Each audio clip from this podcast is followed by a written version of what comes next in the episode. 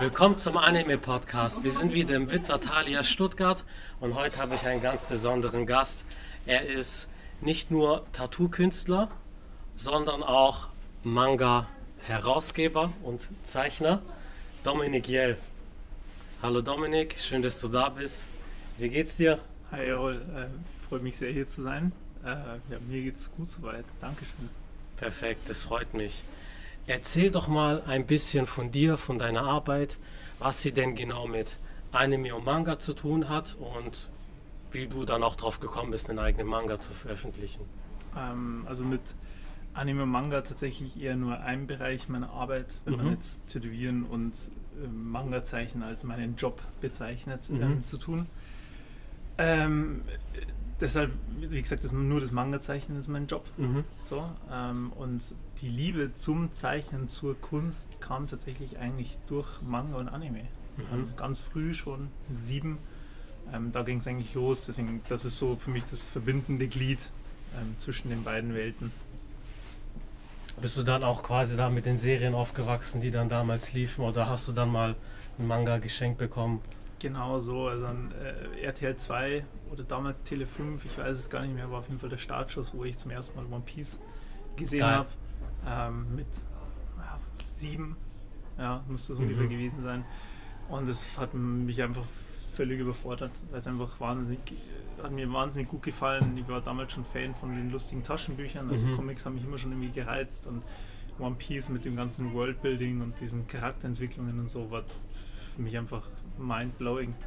Ähm, und zusätzlich äh, habe ich dann gemerkt, dass es eben dieses Anime-Format oder Cartoon, ja, äh, wie ich es damals wahrscheinlich noch genannt habe, Mhm. ähm, auch als Buch gibt. Und da ich eben lustige Taschenbücher super fand und vor allem die Schwarz-Weiß-Zeichnungen da drin, war ich völlig fasziniert von dem Medium und ja, wurde ab dem Zeitpunkt Manga-Leser. Geil, geil. Vor allem gerade wenn man jetzt mit One Piece einsteigt, im Vergleich jetzt zu klassischen Cartoons, du hast eine Story, Charaktere, die wirklich Tiefe haben, Genau. eine Geschichte, die aufeinander aufbaut. Du hast gerade Ja. erwähnt, Worldbuilding. Das ist eine Serie, die sich bis heute zieht.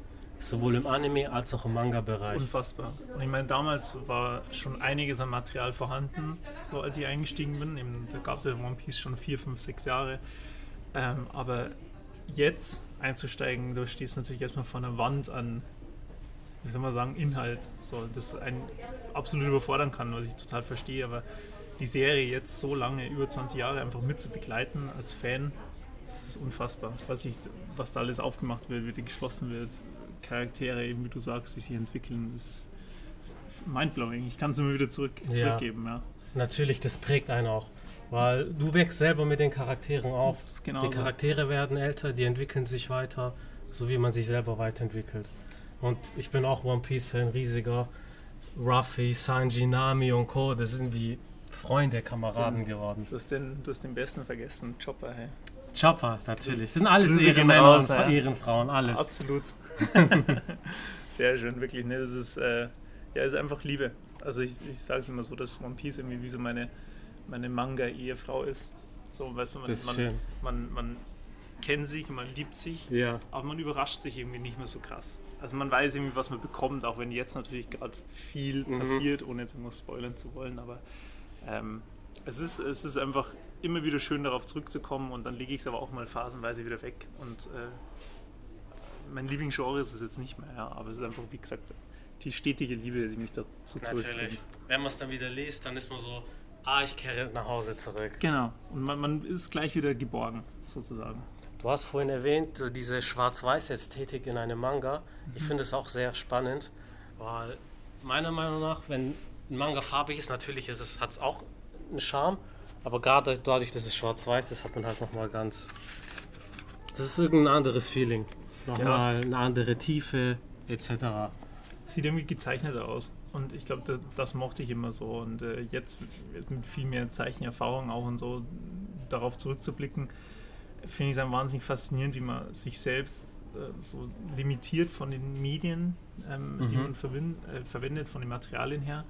Ähm, und trotzdem es schafft, durch verschiedene Techniken einfach Kontraste zu erzeugen, Tiefe und sonst irgendwas. Ja. Und heute, wo natürlich das alles digital und viel, viel einfacher geht, ist es natürlich leichter als vor 30, 40, 50 Jahren. Mhm. So die ganzen Tezuka-Werke oder so, die zum Beispiel so einen richtigen Qualitätsschub nochmal, äh, glaube ich, mitgebracht haben, was Output, Story und eben auch die Zeichnungen betreffen. Ja, für die Fans, was sind die Tezuka-Werke? Tezuka-Werke. Äh, ja, MW, glaube ich, ist da äh, jetzt bei uns als letztes, meine ich, rausgekommen, oder? Es, äh, ja, Tezuka ist, glaube ich, mit einer der wichtigsten Manga-Zeichner, die es überhaupt gab. Mhm. Also der hat so, äh, ich glaube, hauptsächlich so zwischen den 50er Jahren und den 80er Mhm. Jahren, meine ich, gearbeitet oder vielleicht, ich glaube, 90er nicht mehr, aber ich glaube, so 87, 88 hat er auf jeden Fall noch was gemacht und in der Zeit hat er einfach die Manga-Szene, glaube ich, auf den Kopf gestellt und geprägt. Und viele Zeichner eben darauf auch, äh, die darauf aufbauen sozusagen. Also äh, Toriyama war, äh, ist wahnsinnig von Tezuka inspiriert gewesen. So. Und äh, Toriyama ist wieder eine große Inspiration von Oda Ja. mit One Piece und so spinnt sich das Rad halt Ja, weiter. Aber ja. Ich glaube, Tezuka hat wirklich so den, den mit einem den Grundstein gelegt, dass Manga so wirklich Mhm. äh, international oder halt in Japan vor allem richtig kommerzialisiert wurde. Geil, geil. Erzähl uns doch mal, wie bist du dazu gekommen, einen eigenen Manga zu zeichnen und Ja. auch herauszugeben? Also herausgegeben hat ihn Oder- der, der Verlag, ja. Okay, Ähm, ja. ich habe mich ja nur zum äh, Verlag beworben sozusagen.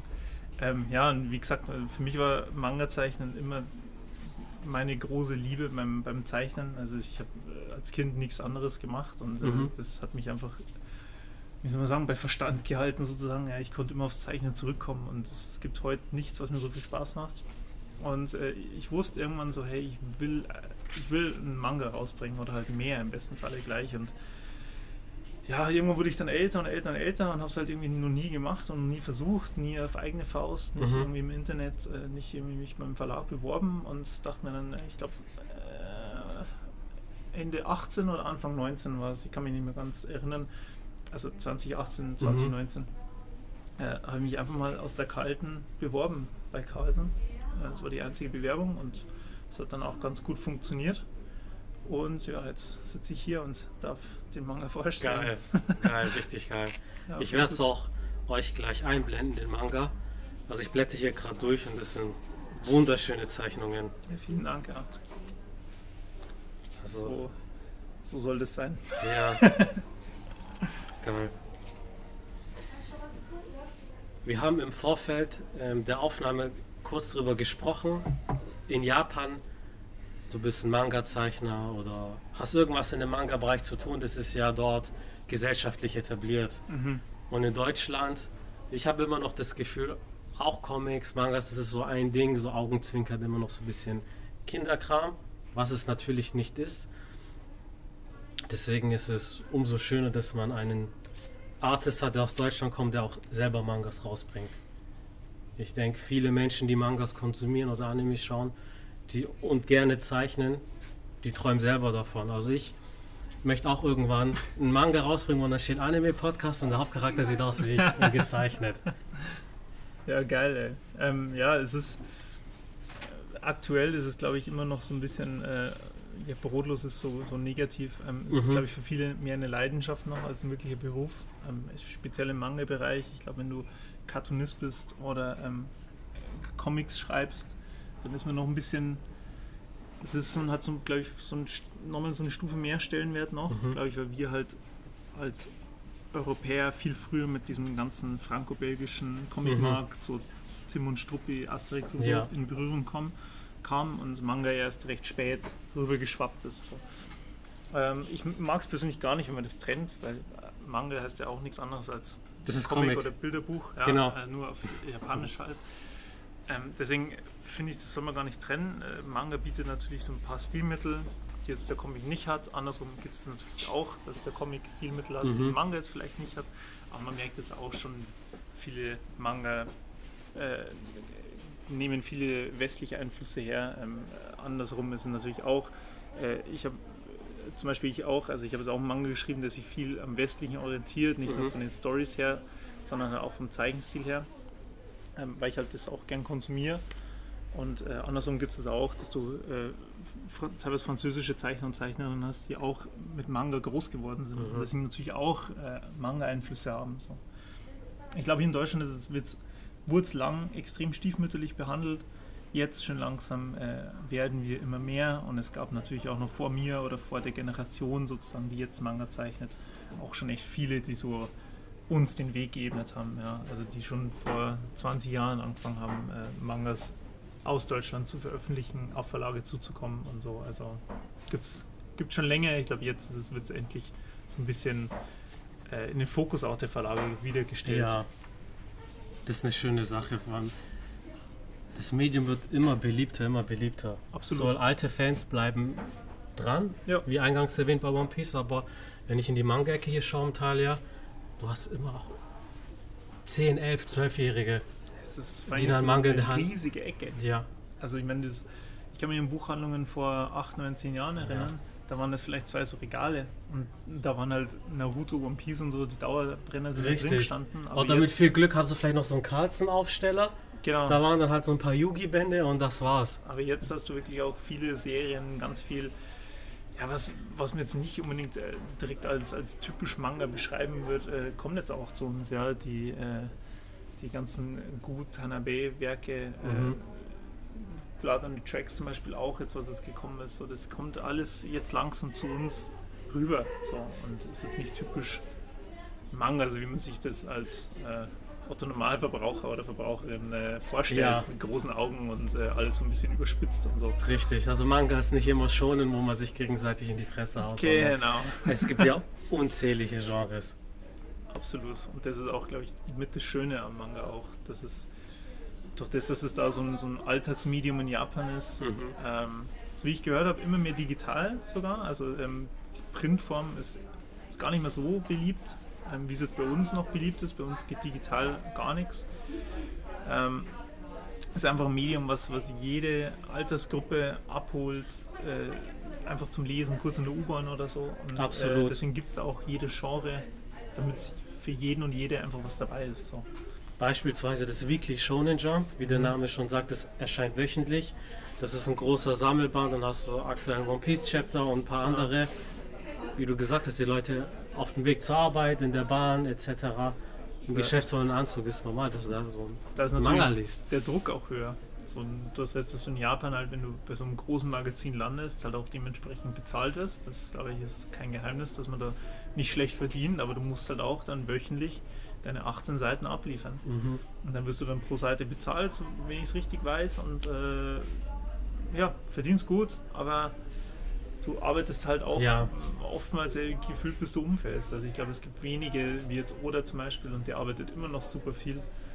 Aber der hat ja jetzt schon so einen Stellenwert erarbeitet, dass der mehr pausieren kann. Dass der sich problemlos von der Kohle Assistenten anstellt, die sich um die Hintergründe und alles Mögliche Ja. kümmern und das wird dann schon fertig, ja. Aber wenn du da anfängst und dir einen Namen machen willst, dann musst du da wirklich hasseln. Und in Deutschland ist es halt so, dass dann der Druck ist auch da, will ich gar nicht kleinreden, aber halt nie so hoch wie jetzt in Japan. In keinster Weise. Mhm. Wie läuft da der Prozess ab? Also du hast dich beworben, Mhm. die haben gesagt, okay, go, let's go. Habt euch dann zusammengesetzt, irgendwie die Rahmenstory mal durchgegangen oder wie viele Seiten das haben wird, wie kann man sich diesen Prozess vorstellen? Ja, ich- weiß es nicht, ob ich da so, so grundsätzlich für äh, deutsche Manga-Zeichner sprechen kann, denn ich glaube, bei mir war es ein bisschen Wie es anders. bei dir war, ja. Genau, ich habe ich hab mich, ja, wie gesagt, einfach beworben, damals mit einem ganz anderen Genre, Mhm. ganz anderen Stil. Aus Mortalis noch gar nichts und Mortalis gab es noch nicht, nicht Mhm. mal als Idee. Und ähm, habe dann erstmal ein paar Wochen, Monate gewartet, bis ich Feedback bekommen habe überhaupt. Und ich dachte auch gar nicht, dass sie mich ähm, das überhaupt schreiben. Denn ich habe da auch so eine Manuskriptrolle hingeschickt. Ja, also das war alles noch analog und ich habe digital noch Cool. keine Manga gezeichnet. Und tatsächlich hat sich dann mein jetziger Redakteur gemeldet und hat dann eben gesagt, hey, sieht cool aus, ob ich noch mehr Material habe. Und da dann ein paar Wochen, Monate eben vergangen sind, ähm, hatte ich natürlich noch Material, weil ich habe nie aufgehört, Manga zu zeichnen. Mhm. Ich habe genügend Sachen noch zu Hause rumliegen, habe ich dann einfach mal zugemüllt und äh, immer weiter zugemüllt und ihm einfach dann die Sachen geschickt so. Und dann hat er mir immer wieder Feedback gegeben und hat gemeint, ich soll das mal probieren, das verbessern und er will dann auch mit seinen Kollegen und Kolleginnen sprechen. Ich habe letztens die E-Mail wieder gefunden, die als wichtig markiert war bei mir, Mhm. ja, vor, vor eben vier Jahren jetzt. Und ähm, ja, und dann habe ich ihm einmal äh, einen Horror, eine Horrorgeschichte hingeschickt, weil ich lese echt jedes Genre. Ähm, am liebsten eher was für Erwachsene oder ganz niedliche Romanzen. Äh, das sind so meine beiden Guilty Die Pleasures. Extreme. Genau, nur diese beiden Extreme gibt es dazwischen, finden natürlich auch alle statt, aber die beiden am Mhm. meisten. Und äh, dann hat er gemeint, hey, das passt voll gut zu deinem Zeichenstil. So, der ist auch ein bisschen realistischer. Horror funktioniert da voll gut. Horror kommt jetzt auch bei uns langsam durch Mhm. die ganzen Ito-Werke und so. Ähm, Ja, und ja. dann äh, haben wir einfach dann angefangen daran zu arbeiten tatsächlich sogar. Haben dann überlegt, wie können wir es machen, in welcher Umfang. Ähm, deswegen haben wir uns dann für zwei Kurzgeschichten entschieden, was bei Horror gut funktioniert, weil ich nicht so den Druck habe mit Worldbuilding, Mhm. Charakterentwicklung und so, was ich ja davor noch nie so gemacht habe, außer für mich im stillen Kämmerchen. Und da willst du natürlich auch als Verlag oder auch ich mir keine Story ans Bein binden, was über zehn Bände geht. Mhm. Und ich verhedder mich ab Band 2 völlig in irgendwas. So. Ja, natürlich. Dann lieber ein Band und dann hast du Genau. aber eine runde abgeschlossene Story. Und ähm, ja, und dann haben wir halt dann angefangen zu arbeiten. Und ich glaube so, ja, so Ende 2021, meine ich. Oder jetzt- nee, 2021 war es. Also nicht Mhm. Ende 2021, sondern ähm, Mitte 2021 haben wir dann. Also habe ich mit dem Zeichen begonnen und die Storys waren dann kurz davor wirklich fix abgesegnet. So. Mhm. Ja. Das war dann so ein äh, Findungsprozess. Also ich glaube, ich habe insgesamt ja, bestimmt zehn Story-Ideen hingeschickt. Manche schlecht, manche noch schlechter, manche besser, manche zu grauenhaft. Also das äh, Ja, so ein Findungsding irgendwie. klar. Das, das, ent- das entwickelt sich auch so mit der Zeit, mit dem Prozess. Genau, genau. so ist ja kein Meister vom Himmel gefallen und Gott bewahre. Ja. Also, äh, das, ich, man will sich ja auch noch weiterentwickeln. Also das äh, ist auch das, was ich mir wünsche, jetzt, dass man nicht irgendwie auf der Stelle tritt und das jetzt der Maßstab für alle weiteren Werke ist, sondern dass man einfach selbst sich irgendwie natürlich verändert und äh, sich neu ausprobieren kann und äh, sei es mit Zeichenstil, sei es mit der Geschichte oder so. Ich will da nicht stehen bleiben so und äh, jetzt auf Mortales reduziert werden, auch wenn ich super stolz darauf bin, um Gottes Mhm. Willen, aber soll das nicht nur heißen, ja, der Dominik, der macht hier diesen, äh, diesen Horror aus Deutschland. Ja, manche finden es gruseliger, manche nicht. Das ist eine Geschmackssache. Und, Natürlich. Äh, und das ist alles, was er kann. erzähl mal, worum geht's im Mortales? Ähm, also wie gesagt, Mortalis sind zwei Kurzgeschichten. Ähm, eine spielt in Japan, da geht es um einen jungen Content Creator, der ähm, sein Geld damit verdient, dass er in Spukhäuser fährt, zu gruseligen Orten fährt sozusagen, dann da filmt und es Mhm. auf Art Geisterjagd geht. Ähm, und dann fährt er in ein Haus und an dem Haus passieren halt ja, seltsame Dinge, will ich es nicht nennen, weil es recht schnell offenbart, Mhm. warum das passiert. So. Ähm, und ähm, ja, ja, dann geht es da drunter und drüber, sage ich jetzt mal. Ja, Okay, und die okay. sind ein bisschen blutiger, die Geschichte, ein bisschen grauenhafter, ein bisschen brutaler. Und äh, dann die zweite Geschichte, die spielt im Mittelalter. Da geht es um eine Hexenverbrennung im Prinzip. Ähm, und da sollte eher so dieser psychische Horror im Vordergrund stehen und ja, eher so ein bisschen einen moralischen Aspekt noch vertreten und nicht nur die stumpfe Gewalt. Also ich wollte so ein bisschen spielen mit den Facetten von Horror. Mhm. Ja, was jetzt in meinen Augen irgendwie gruselig ist. Persönlich finde ich immer, was auf die Psyche geht, gruseliger als Gewalt. Ich weiß nicht warum, aber fand ich persönlich immer ein bisschen Wenn- spannender. Ich denke, wenn der Mensch sich selber vorstellt, was, was jetzt passiert, Ja, das gibt es auch in manchen Filmen, dass wirklich, wenn es dann knallt oder wenn dann eine Attacke kommt, dass dann die Kamera wegschwenkt, Ja, ja, du genau. dir selber im Kopfkino hast, was passiert. eben oder auch, wenn man sich selbst halt gut in die, in die Szene ver- reinversetzen kann. Deswegen auch der realistischere Zeichenstil, damit man selbst irgendwie so ein Spiegelbild vor Augen hat. Ja. Ähm, ich glaube, deswegen funktioniert auch True Crime so gut zurzeit. Weißt du, ich meine? Weil Ja. ich glaube, viele denken sich, was muss passieren, dass ein Mensch so wird. Ja, Weil wir kommen ja alle irgendwie recht normal auf die Welt, oder? Also im Prinzip ist der Prozess ja bei allen Menschen vom Beginn an gleich. Mhm. Und dann geht es halt irgendwie los, dass es sich verändert so. Und viele Traumata beginnen ja schon in der Jugend. Und dass man da so ein bisschen drüber nachdenkt, wollte ich ein bisschen rein verwursten. das ist eine schöne Sache. Wenn auch eine Story die- dich auch noch nach dem fertigen Lesen noch begleitet, Ja. du drüber nachdenkst, reflektierst. Hoffentlich, und auch das war mir wichtig, weil Kurzgeschichten haben halt einen riesen Nachteil und ich werde auch nicht müde, den zu erwähnen. in Kurzgeschichten kannst du keine Charaktere einführen, die Tiefe haben, weil du die, den Platz nicht hast, das zu erklären. Nehmen wir wieder Beispiel One Piece. Ruffy ist am Anfang eigentlich recht platt und dann kommt das alles ins Rollen. Das erste Kapitel von One Piece ist eigentlich die, die einzige Vorstellung von Ruffy, die man für was weiß ich, wie viele Kapitel dann bekommt. Und ansonsten kommt jeder Charakter erst über die Zeit, bekommt der Tiefe. Und in Kurzgeschichten hast du es gar nicht. So, jede Geschichte hat den Umfang von den ersten beiden Kapiteln von One Piece. Weißt du, man? Also, wo sollst du da jetzt viel Charakter vorstellen? Und deswegen wollte ich bei Kurzgeschichten so, dass man sich eher auf den, den Aspekt der Geschichte fokussiert und so ein bisschen offenes Ende immer noch was so einen kleinen Schocker noch zurücklässt, wie du eben auch sagst. Deswegen, ähm, ja, es so, war für mich so der Mittel zum Zweck, um halt die Geschichte trotzdem spannend zu machen. Neben so ein paar kleinen anderen Kniffen noch. Vor allem in einer Zeit, wir haben es anfangs angesprochen, One Piece, man fängt neu an, du hast 1000 Chapter vor dir, 1000 Folgen, dann ist ja eine Kurzgeschichte umso erfrischender. Gerade wenn du wenig Zeit hast oder dir jetzt nicht die Zeit nehmen möchtest für eine ausschweifende Story, Ja. dann hast du hier wirklich in einem Band zwei Stories. Ist auch nicht viel Text drin.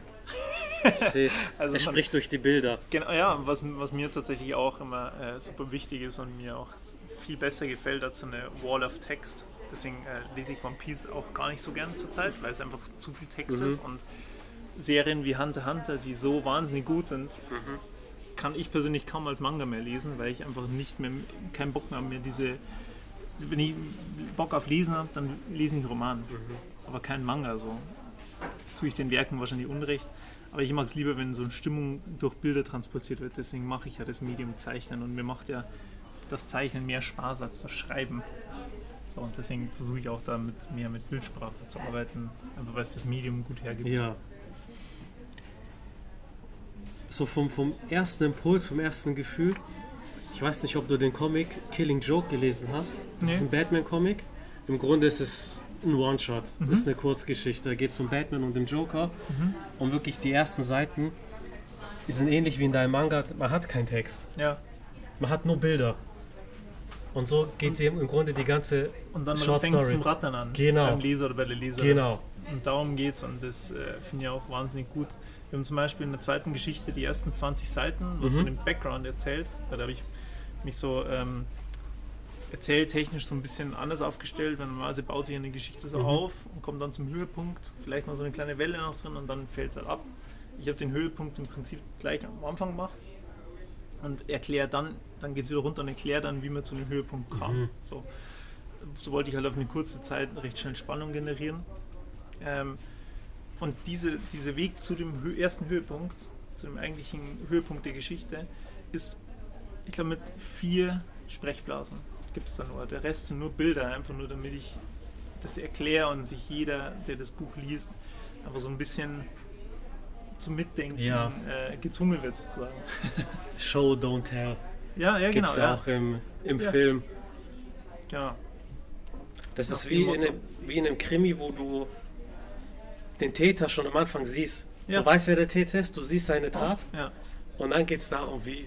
Und auch da wird dazu? meistens nicht, äh, nicht erzählt. Muss man gucken. Da, da, da sprechen kaum Charaktere. Da passiert dann meistens die Tat Ja, oder sie wird angedeutet oder ähm, also was halt in diesem Moment passiert, wird vielleicht geredet, so ein Hilfeschrei oder keine Mhm. Ahnung. Aber ansonsten wird da nichts erklärt.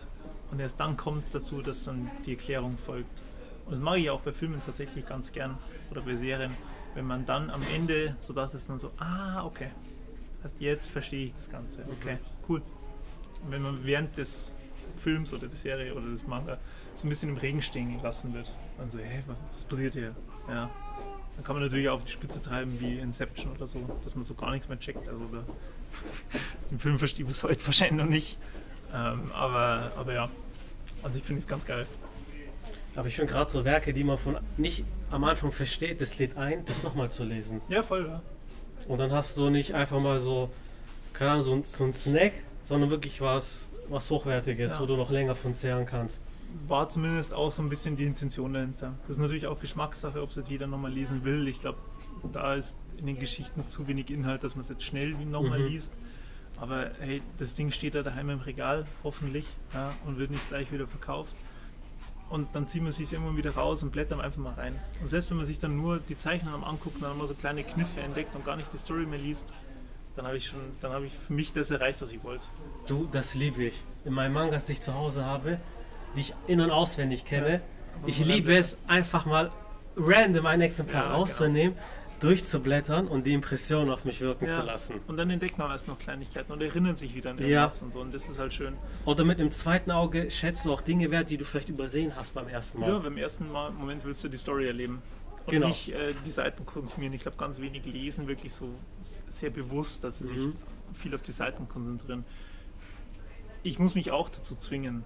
Ja, deswegen schaffe ich meistens gar nicht so viel zu lesen, aber ähm, wenn man sich dann mal darauf konzentriert und mal so die Panels auch wirklich lange ansieht und ich wollte auch extrem viel Details reinbringen, also man kann sich da schon stellenweise verlieren drin, Mhm. ähm, dann ist es super. Ja, dann ist es dann ist es genau das, was ich sage, will ich mit diesem Werk erreichen. Rausziehen, gern haben und nicht erwarten, dass es jetzt der beste Horror-Comic ist, den es gibt, so, weil das ist es nicht. Aber ein solider Horror-Manga, der so ein bisschen schockt, der so ein bisschen überzeugt, dann bin ich happy. Geil. Cool. Dann so muss es sein. Richtig cool. Welche Pläne gibt es denn für die Zukunft? Also vielleicht ein Mortales 2? Gut, das sind ja zwei Kurzgeschichten, aber vielleicht ein weiterer Band mit zwei anderen Kurzgeschichten. Hast du da schon irgendwie damit gespielt? Ähm, natürlich, mit dem Gedanken spiele ich immer und äh, ich habe auch, wie gesagt, noch einige Geschichten im Petto. Mhm. ähm, Kurzgeschichten und Ideen auch für Horrormanga, auch was längeres. Ähm, aktuell arbeite ich aber ähm, an, einer neuen, an einem neuen Projekt, an einer äh, kleinen Serie. Ähm, das wird, ich kann jetzt noch nicht so viel darüber erzählen, weil ich, äh, das wird im September offiziell Mhm. angekündigt oder Anfang Oktober, ich weiß es nicht genau, aber mit dem Frühjahrsprogramm für nächstes Jahr wird es angekündigt, wann auch immer das dann der Fall ist. Ähm, und ja, da arbeite ich jetzt aktuell dran. Es wird wesentlich länger als Mortalis ähm, und dann kann man sich überraschen lassen, was dann, was dann passiert. Geil, da bin ich gespannt. Aber ähm, Horror ist natürlich äh, ja immer was, auf was ich gern zurückkommen wollen würde auch und auch gern mache. Und ich habe auch ehrlich gesagt kein Problem, dann vielleicht äh, Mortalis äh, zu erweitern sozusagen. Vielleicht eine Geschichte zu nehmen, mehr dazu erzählen. Ähm, wird all, also die erste Geschichte ist recht in sich abgeschlossen. Ähm, aber die, äh, die zweite Geschichte hat ein bewusst ein offenes Ende gelassen, dass ich, wenn möglich, die weitererzählen könnte. Interessant. Genau, also das ist, die, Cool. Ideen, die Ideen gehen nicht aus, Gott sei Dank. Wäre auch sehr schade, wenn die Ide- Ideen ausgehen würden. Ja, schon, schon. Ähm, ich glaube, das ist ja eher so ein Ding, ob man es zeitlich irgendwie unterbringt. Ja. Ja, ähm, muss irgendwie versuchen, zwei Jobs zu handeln und äh, der Verlag will ja auch Qualität rausbringen und äh, geht halt nicht alles dann. Ja, zumindest mit meinem Stellenwert jetzt noch nicht. Deswegen. Siehst du dich eher als Manga-Zeichner, als Tätowierer oder willst du sagen, ich will gar nicht in eine Kategorie, bin eher ein Künstler? Ja, es, oder äh, borderline arbeitslos, wenn man es so nennen will. Nee, nee äh, ich, äh, ja, ein, also hauptberuflich, wenn es so geht, je, wie, wie viel Einnahmen ich Mhm. generiere, was mir, mir mehr meinen Lebensunterhalt finanziert, dann bin ich Tätowierer, Mhm. ganz klar. Das äh, ist wesentlich rentabler und ähm, ja, bin ich auch schon länger jetzt als professioneller Manga-Zeichner. Ansonsten würde ich mich echt als beides bezeichnen. So, jetzt ist gerade eine Phase, wo ich jetzt eben viel äh, wieder unterwegs bin auf Messen mit dem Manga, mit dem Verlag, ähm, viel an dem neuen Projekt arbeite. Jetzt bin ich natürlich irgendwie mehr Manga-Zeichner. Ja, ähm, der Laden läuft, ich habe einen super Kollegen drin, der sich da auch um alles kümmert. Ich bin immer noch ein, zwei, dreimal die Woche im Laden mindestens. Ähm, aber ich fokussiere mich gerade mehr aufs Manga-Zeichnen und meistens dann, wenn die Messen vorbei sind über den Winter, dann bin ich auch wieder Vollzeit nur um Tätowieren. Ja, und dann will mir eh auch nicht raus. Ja, das Wetter schlecht. Natürlich. Und dann äh, kann man auch gerne die Zeit drin verbringen, auch wenn ich äh, überzeugter Stubenhocker bin und super gern daheim bin. Geil, ich bin auf jeden Fall gespannt drauf. Freue mich. Ja, ja. Würde mich freuen, wenn du natürlich dann äh, dir das wiederholst. Ich hol's und werde es natürlich auch erwähnen in meinen Stories. Das auf Vielen jeden Dank. Fall. Voll gut. Ich bin dieses Jahr auf einigen Conventions, beispielsweise Ende des Jahres auf der Comic-Con in Stuttgart Mhm. oder auf der Dokumi in Düsseldorf, Mhm. sehr große Manga- und Anime-Convention. Wird man dich auf irgendeiner Con sehen? Ja, ich war jetzt in Leipzig vor zwei oder drei Wochen, glaube ich, ist das her. Ich, ähm, Leipziger. Buschmesse. Genau. Da war ich jetzt, ähm, ich bin auf der Dokumi zu sehen Geil. Ähm, so Geil. ziemlich auch das ganze Wochenende. Ich glaube, aktuell ist es geplant, dass ich am Freitag früh gleich Ja. anreise und dann ähm, das ganze Wochenende dann Sonntag irgendwie wieder abreise. Äh, also wie es aussieht, bin ich dann noch in München auf dem Comic Festival. Das liegt ja nahe, ist direkt vor der Haustür. Natürlich, ja. Ähm, ich bin, bin jetzt in Berlin noch, genau vor der Dokumi bin ich noch in Berlin auf der MCC oder MMC oder Mhm. so heißt die. Ich glaube, die gab es bis 2019 und dann gab es es seitdem nicht mehr, wegen obvious reasons. Und jetzt gibt es es wieder, da bin ich. Und auf der Animagic vermutlich auch in Mannheim. Stuttgart weiß ich noch nicht, aber ich war zumindest letztes Jahr da. Cool, Genau. cool. Dann bist du auf jeden Fall gut unterwegs. Ja, macht ja auch Spaß. Natürlich. So macht ja auch Spaß. Gleichgesinnte haben, äh, äh, Gleichgesinnte haben ein bisschen Promotion für dein Genau. Werk natürlich. Sich connecten. abnörden. Genau, genau. Das ist halt schön, weil ich, ähm, ich weiß nicht, es bei dir ist, in meinem Freundeskreis ist es tatsächlich sehr limitiert, was halt so das Interesse betrifft. Ich habe ein paar wirklich sehr, sehr gute Freunde, die Anime-Fans sind, Mhm. weniger Manga-Leser, aber wirklich Anime-Fans und äh, mit denen kann man sich so ein bisschen austauschen. Also wirklich deep im Manga-Game sind die alle nicht drin. Mhm. Ja, dass du sagst, okay, ich, da rede ich mal über ja, weiß nicht, über ein Tezuka-Werk oder so, weiß man, so, so, so Serien, die jetzt nicht so typisch sind. Ja, Ja, und äh, das geht natürlich auf Messen fantastisch. klar, Und mich natürlich. freut es auch immer wieder, also mich überfordert es zwar im ersten Moment wahnsinnig, ähm, wenn man dann irgendwie Signierstunden hat oder Bühnen-Workshop-Panel oder sowas, weil ich wahnsinnig ungern im Mittelpunkt stehe sozusagen. Aber mich freut es so krass, Leser und Leserinnen zu treffen und die dann irgendwie Feedback geben, äh, Anregungen, keine Ahnung. Also es ist wirklich fantastisch. Es ist immer wieder eine Freude. Ja, das sind Menschen, die deine Arbeit wertzuschätzen wissen. Krass. Und das ist, ich denke, das beruht auf Gegenseitigkeit. Wenn man dann wirklich, hey, Fan von dem ist und dann wirklich den Schöpfer davon Ja, ich hoffe doch. Ich hoffe doch, dass sie nicht irgendwie enttäuscht sind, wenn sie, wenn sie dann äh, mich persönlich treffen. Aber bisher, glaube ich, hat alles soweit gepasst. ist wirklich äh, immer schön. Immer schön. Auch wenn die äh, Verlagsleute super viel zu tun haben, immer am Stand und hetzen und äh, irgendwie ja, ständig viel Arbeit haben und man als Mhm. Autor eigentlich irgendwie nur in Bewegung geht, weil man hat ja nichts zu tun, außer Ja. Signierstunden oder ähm, eben Panel. Und die restliche Zeit ja, chillt man einfach am Stand. Aber es ist immer wieder schön. Und vor allem auch die anderen Zeichnerinnen und so kennenzulernen. Ja, sich aus, genau, auszutauschen. Sehr, sehr geil. Ich meine, es gibt ja bei allen Verlagen, das ist glaube ich die Mehrzahl, oder? Verlage oder Verläge? Ich glaube Verlage. Verlage, Ähm, würde ich auch mal sagen. gibt es äh, gibt's auch genügend Zeichner und Zeichnerinnen, die da arbeiten und äh, dass man mal guckt, wie es bei denen so ist, ähm, wie gerade die Arbeit ist, ähm, sich die Workshops auch mit anguckt. Ja, super schön. Wirklich super schön. Cool. Da freue ich mich, dich auf der Doku zu sehen. Ja, voll. Ne? Ja, wir sind auch alle drei Tage da. Ja, Komplettes Programm. sehr geil. Ja, ich, bin, äh, bin gespannt. Auf der Doku war ich noch nicht bisher, ähm, aber da Leipzig schon so riesig war und so viele Leute, ähm, bin ich mir sicher, dass die Doku mindestens genauso wird. Bloß Ja, ja, Wärmer. auf jeden Fall. Wärmer, richtig cool.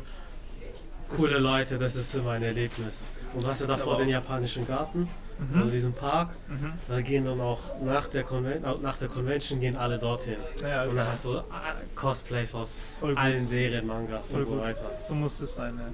So muss das sein. Das, genauso stelle ich mir das irgendwie auch vor und äh, ich glaube, das ist fantastisch. Also die Animagic war ja auch so, dass auch davor so ein kleiner Park, aber es ist halt alles viel kleiner. Also ich glaube, die Dokumi ist einfach riesig. Und auf was ich so Bock habe, ist dieser Künstlerbereich da, Künstler und Künstlerinnenbereich, Mhm. diese Ellie. Wenn man sich das mal anguckt, dann die ganzen Self-Publisher und Publisherinnen sieht und da habe ich richtig Bock drauf. Wenn man die wirklich mal ja, sich anguckt, was halt, äh, nie, dass nicht nur beim Verlag halt äh, gute oder professionelle Sachen passieren, sondern dass es auch Leute gibt, die sich da privat hinsetzen in ihrer Freizeit. Ja. ja. Und einfach nur aus einer Herzensleidenschaft raus hier Gas geben, hasseln und äh, da ihr Ding durchziehen. Finde ich wahnsinnig beeindruckend, weil ich selbst gar keinen Bock auf mich selbst zu promoten habe oder so. Mhm. Social Media fällt einfach irgendwie absolut hinten runter meistens. Und äh, dass es da Leute gibt, die da wirklich von A bis Z alles selbst machen. Ja. Also wo ich bei in Sachen Promotion mich echt auf den Verlag verlassen kann und sagen kann, hey, mein Job ist jetzt hier erfüllt oder mhm. ich stelle mir mal kurz für ein Video vor die Kamera oder ein Foto oder so, aber so grundsätzlich machen die äh, alles selbst und das ist einfach Wahnsinn. Also absoluter Respekt. Ich liebe es auch bei den Conventions durch die Künstler-Areas zu laufen und zu gucken, was die machen. Und verschiedene Künstler. Da sind ein paar Podcaster oder da sind auch, auch Zeichner. Alles. Alles. Und, und äh, alle machen es aus der Leidenschaft raus. Ich bin mir sicher, dass da nicht alle davon äh, ja, eigenständig leben können. Es gibt vielleicht ein paar Ausnahmen, kann, kann ich jetzt nicht sagen. Wie gesagt, ich weiß es nicht. Ich habe selbst nie irgendwas im Eigenverlag veröffentlicht. Aber dass man sich dann auch, weil so eine Messe ist auch stressig. Also du mietest dir den Stand und dann setzt du dich dahin. Drei, vier Tage, ich glaube in Leipzig waren es vier Tage, ich glaube am Donnerstag ging es da los. Mhm. Und setzt dich da vier Tage hin, Vollgas und verkaufst ja. 12, 13, 14 Stunden am Tag. Natürlich. Machst Commissions, irgendwas, ja. Das ist Wahnsinn. Also Hut ab. Egal in welchem Bereich. Hut ab. Ja, ich denke, wir sind uns einig, dass so in diesem Bereich so wirklich Leute mit Herzblut dabei sind, mhm. Künstler etc. Voll. Voll. Viele. Und viele wahnsinnig gute Leute. Egal, äh, ich kann es halt oftmals nur vom Manga-Zeichnen her beurteilen, aber da frage ich mich oft, was ich beim Verlag mache und äh, die anderen nicht, weißt man. Also mhm. das ist wirklich irre, was da auf eine Qualität rumgeht und dann liebe Leute auch noch dazu und ja, oftmals hängt es halt vielleicht an den äh, Umständen, ja, weil es sich einfach jetzt finanziell noch nicht rentiert, ähm, oftmals rein Manga-Zeichner zu sein. Natürlich. Du musst halt irgendwie schauen, dass du nebenbei dein Einkommen irgendwie hast und äh, ja, oder nicht auf so viel Geld angewiesen bist. Ja, deswegen ist es äh, Privileg, beim Verlag zu arbeiten, aber es gibt auch wahnsinnig viele, die, die man sich auch mal gerne angucken kann, die nicht beim Verlag sind. Also ihr wisst Bescheid, Leute geht zur nächsten Convention, egal ob in eurer Nähe oder nicht, fahrt dahin. Unbedingt. Geht gerne mal in die Künstler-Area, quatscht mit den Leuten. Unbedingt. Ich hatte da auch wirklich immer schöne Interaktionen. Alle super freundlich, super nett. Freuen sich so über ihre Werke zu sprechen. Und auch gerne mal cool. im äh, Freibeuter Shop vorbeischauen, weil viele haben äh, dieses Jahr auf der Dokumi tatsächlich leider keinen Stand bekommen, was sie so mitbekommen mhm. Viele deutsche äh, Zeichner und Zeichnerinnen, deswegen im Freibeuter Shop vorbeischauen. Ähm, ich glaube, da sind die meisten wenn sie eigene Publikationen haben, ähm, werden die da vertrieben und sind wirklich Freibeuter, schon guter Tipp, das hatte ich auch nicht auf dem Schirm. Qualitativ cool. sehr, sehr hochwertig. Cool. Kostet auch, äh, wenn minimal mehr als jetzt ein handelsüblicher Manga von ja. einem Verlag. Ja. Nice. Da bin ich auf jeden Fall gespannt. Dominik, gibt's Dominik zum Abschluss, gibt es irgendeine Manga-Serie oder vielleicht ein Anime, den du momentan schaust, wo du sagst, so, hey, das inspiriert mich in irgendeinem Bereich? Also inspirieren, ja. Also was heißt inspirieren? Aktuell versuche ich mich nicht inspirieren zu lassen, weil ich ja gerade in, in, der Serie hänge ja. im Kopf her und deswegen mhm. keine irgendwie ähm, äußerliche Einflüsse drin haben will. Ähm, aber was ich zurzeit sehr, sehr gerne lese, ist Dandadan. Mhm. Super geil. Also das wird echt ein Riesending, da bin ich mir sicher. Worum geht's da? Boah, schwierig zu erklären. Da ähm, geht es um zwei Schüler ja, oder eine Schülerin und einen Schüler. Ähm, der eine steht auf, muss ich nicht, dass ich es verwechsel. Auf, ich, also eine von den beiden ähm, oder einer steht auf UFOs und glaubt an Aliens, aber nicht an Geister und die andere, ich glaube sie glaubt an Geister und nicht an UFOs und so. Interessant. Und Interessant. Ähm, dann entdecken sie, dass es irgendwie doch beides gibt. Er wird dann von, einer, von einem ähm, Geist besessen und dann kämpfen die halt gegen Aliens und Geister. Ähm, fantastisch, super geile Zeichnungen von einem Assistent von äh, äh, Fujimoto, von Chainsaw Man halt. Ähm, den Anime habe ich geguckt, die ersten zwölf Folgen. Ja, Chainsaw Man, was soll man sagen? Fantastisch. Ja, wenn man es mag, fantastisch. Ähm, boah, ansonsten Ginzam habe ich jetzt angefangen als Anime, aber fand ich ein bisschen holprig. Das ist natürlich auch Gotteslästerung. Ansonsten, äh, ja, mein Lieblingswerk zurzeit zum Lesen ist eigentlich Welcome Back Alice und Blood on the Tracks. Mhm. Beide von, oh, wie heißt der? Shuz- Shuzumi, Shuzimi, Shizumu. Aber äh, Ich wer werd's für euch ein- Manga-Kult, ich euch einblenden. Ich krieg den Namen nicht zusammen. Äh, ist, ist mit, mit mein Lieblingsautor, finde ich einfach geile Stories, geile Zeichnungen. Ähm, man muss halt Bock auf sowas, ja, wie soll man sagen, sowas Düsteres irgendwie haben, aber nicht düster im Sinne von gruselig, sondern eher so ein bisschen psychisch Mhm. düster. Ähm, aber das habe ich bisher noch nie so gut gelesen ähm, wie von ihm. Das sind so die Sachen, die ich in letzter Zeit wirklich viel gelesen habe. Interessant. Werde ich mal reinschauen. Auf Unbedingt, jeden ja. Fall. Hast du Blood on the Tracks noch nicht gelesen? Nein, leider Hey, nicht. Leider nicht. Dir. Es ist wirklich krass. Es geht wirklich an die Substanz. Gibt's bestimmt auch hier im Tal. Ich guck gleich mal. Habe ich schon gesehen. Ist wirklich gut. Cool, cool. Wirklich, wirklich gut. Ich bin momentan noch, ich lese gerade Dragon Ball wieder, weil ich demnächst auch eine Podcast-Folge drüber mache Mhm. mit zwei Kollegen. Ich bin so, was das betrifft, halt wirklich so schon ein Klassiker. Ja, Äh, und ich hole gerade Bleach auf, ja, war ja die le neue letzte Staffel. ja. Auf Plus, momentan glaub ich, kommt genau, genau gekommen ist. Der zweite Part der letzten Staffel kommt Ja. demnächst und ich hole da gerade auf, um da up to date zu sein. Absoluter, absoluter Shonen-Fan. Voll, voll. Geil. Aber ich kann mich auch für andere Werke begeistern, unter anderem von Junji Ito, ja, beispielsweise Uzumaki. ja, geil. Von, ist auch bei Carlsen erschienen und diese Hardcover. Allgemein seine ganze Reihe mit Hardcover wunderschön. Und der spricht auch über die Bilder. Genau, ja, voll. Und ähm, Ito hat einen anderen Ansatz, jetzt wie jetzt äh, ich oder viele andere, die jetzt Horror machen. Ito kommt halt eher über dieses äh, Absurde, so, also so ein abstrakter Horror Ja. irgendwie. Das ist so dieser, der generiert so Ekel mit so, ja, mit, mit Wie diese Spiralen, einfach. nur so genau, mag. ja. Ja. In, an sich irgendwie nichts Ekliges, eine Spiralenform, aber so wie es er halt rüberbringt oder mit diesen Plot-Twists in den Stories, ähm, wird halt irgendwie eklig. Ja? Und er spielt auch gleich mit vielen Phobien so ein bisschen. Ähm, und ja, ist für mich mit einer der größten Inspirationen, was Horror betrifft, was Zeichnungen betrifft auch. Und egal welches Interview du dir anhörst oder anguckst, das ist, der wirkt so unfassbar sympathisch, der Mensch. So ruhig und ist natürlich auch Katzenfan. Also Martin Dann- natürlich jeden Menschen schon mal auf ein ganz anderes Niveau. Dann ist ein Ehrenmann auf jeden Fall. Ich liebe Absolut. auch Katzen. Absolut. Äh, Es gibt nichts, was mein Herz so erweicht wie äh, Katzen. Also äh, neben dem Zeichnen ist das absolut auf Platz 1. Mhm. Ja. Ja, da freue ich mich in einer deiner nächsten Stories eine Katze zu sehen. Äh, vielleicht auch nicht eine Safe. Horror-Story oder irgendwas, wo die Katze, wo es der Katze gut geht. Genau. Kommt safe vor. Kommt safe vor. Katze. Cool, cool. Neben dem Manga-Zeichner bist du Tätowierer. Mhm. Was schließt du denn? Ähm, also aktuell glaube ich ist es eher so, dass ich neben Tätowieren Manga-Zeichner bin, eben wie gesagt äh, finanziell. Ähm, aber äh, hauptsächlich tätowiere ich traditionell japanische Irizumi, also äh, alles was so in die traditionell japanische Richtung geht.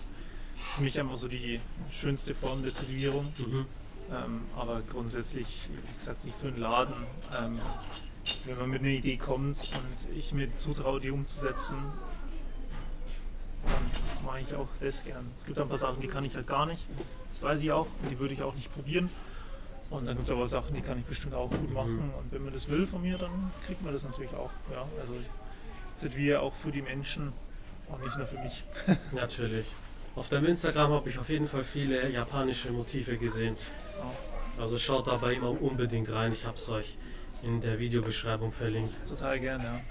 Ja, ansonsten, äh, ist, wie gesagt, das ist das, was mir äh, von Anfang an am besten gefallen hat. Ähm, Und Tätowieren war ja für mich eigentlich im ersten Moment, äh, das hat sich auch wie so eine Leidenschaft entwickelt. Natürlich jetzt nicht mit sieben wie im Manga, Mhm. ähm, sondern ein bisschen später. Fand ich es halt irgendwie cool. Ähm, aber meine Eltern haben mir damals schon erzählt, dass ich mir immer wieder so Anker draufgemalt habe. Cool. Und ich wollte äh, immer schon irgendwie Punk sein. So, das fand ich früher schon cool. Ich bin im Fasching oder Karneval, je nachdem, wo man halt in Deutschland wohnt, immer als Punk gegangen, Mhm. so, weil ich es halt immer schon geil fand. Ähm, und da gehören halt irgendwie Tattoos auch dazu. Und ja, das ist irgendwie geblieben und äh, hat sich dann recht schnell dann zu Schulzeiten, oder ich glaube damals zu meiner eigentlichen Ausbildung, ich habe ja noch einen anderen Job gelernt, ähm, herauskristallisiert, dass das ist, was ich glaube ich machen muss als Beruf, weil man halt davon leben kann und mir das Medium einfach wahnsinnig gut gefällt und äh, mir es gefällt, äh, eben für Leute das zu machen, Leute kennenzulernen dadurch und ja, meine, du bist selber tätowiert, du weißt das, wie das ist. Man baut da so schnell irgendwie so ein Vertrauensverhältnis zu seinem Tätowierer oder der Tät- Mega, Tätowiererin auf mega. und ähm, muss auch so sein, weil ansonsten will man sich ja gar nicht was für immer unter die Haut tätowieren lassen. So. Und das finde ich einfach wahnsinnig faszinierend. So dieses, ey, du hast jetzt eine Chance und das muss funktionieren. Ähm, ja, und es ist einfach äh, ein fantastischer Job. Man muss es halt, glaube ich, richtig angehen und mit der Verantwortung richtig umgehen. Dass das, äh, und dann können auch gute Sachen dabei rumkommen. Ja, ja der, das, das Vertrauen, was der Kunde dir entgegenbringt, das ist was Wertvolles. Und dann, er trägt dann dein, oder sie trägt ein Motiv ein. Leben lang auf der Haut, was Und- du gestochen hast. Man kann nicht ohne einer Kundin oder einem Kunden tätowieren. Du wirst sonst kein Geld verdienen. Weißt du, ich meine? Und egal wie cool der Job ist, egal wie cool du aussehen kannst dabei, was du machen kannst. Ich kann ja, wenn ich Bock habe, um 22 Uhr abends anfangen zu arbeiten und Mhm. dann um 4 Uhr morgens aufhören. Es interessiert ja im Prinzip niemanden. Aber das Wichtigste ist, dass der Respekt vor deiner Kundschaft da ist. Mhm. Ja, dass du sie respektvoll behandelst, nett bist. Ich versuche im Laden jeden Menschen gleich zu behandeln. Ja, es gibt ein paar Sachen, die ich einfach nicht im Laden haben will. Ähm, Rassismus, Homophobie etc. Ganz klar. Braucht niemand kommt zu mir. Oder wenn, dann will ich es nicht hören. Dann ist es seine Meinung oder ihre Meinung und dann ist es okay. Aber ansonsten einfach jeden Menschen gleich mit Respekt behandeln und einfühlsam sein. Das ist eine Ausnahmesituation, so eine Tätowierung. Du weißt es selber auch. Nach. Stunde drei, vier, da wird schon mal zäh. Ja, und da muss man aber trotzdem durch. Und ich glaube, wenn man das so sieht, dass es so der gemeinsame Weg ist, Tätowierer und Kunde zusammen, äh, wenn die da auf einem Weg, äh, den Weg gemeinsam gehen, dann kann es auch gut werden. Ja, das ist auf jeden Fall ein schönes Schlusswort. Leute, seid respektvoll zu euren So Mitmenschen, sieht's Respekt untereinander. Dominik, schön, dass du da warst. Ich bedanke War ein mich, cooler Talk. Voll. Kauft sein Buch, kauft sein Manga, blättert rein, liest rein. Und, Kostet auch nur 12 Euro. Ah ja, könnt ihr noch ein Schnäppchen machen, auf jeden Fall. Absolut. In diesem Sinne, bis zum nächsten Mal. Haut rein. Tschüssi.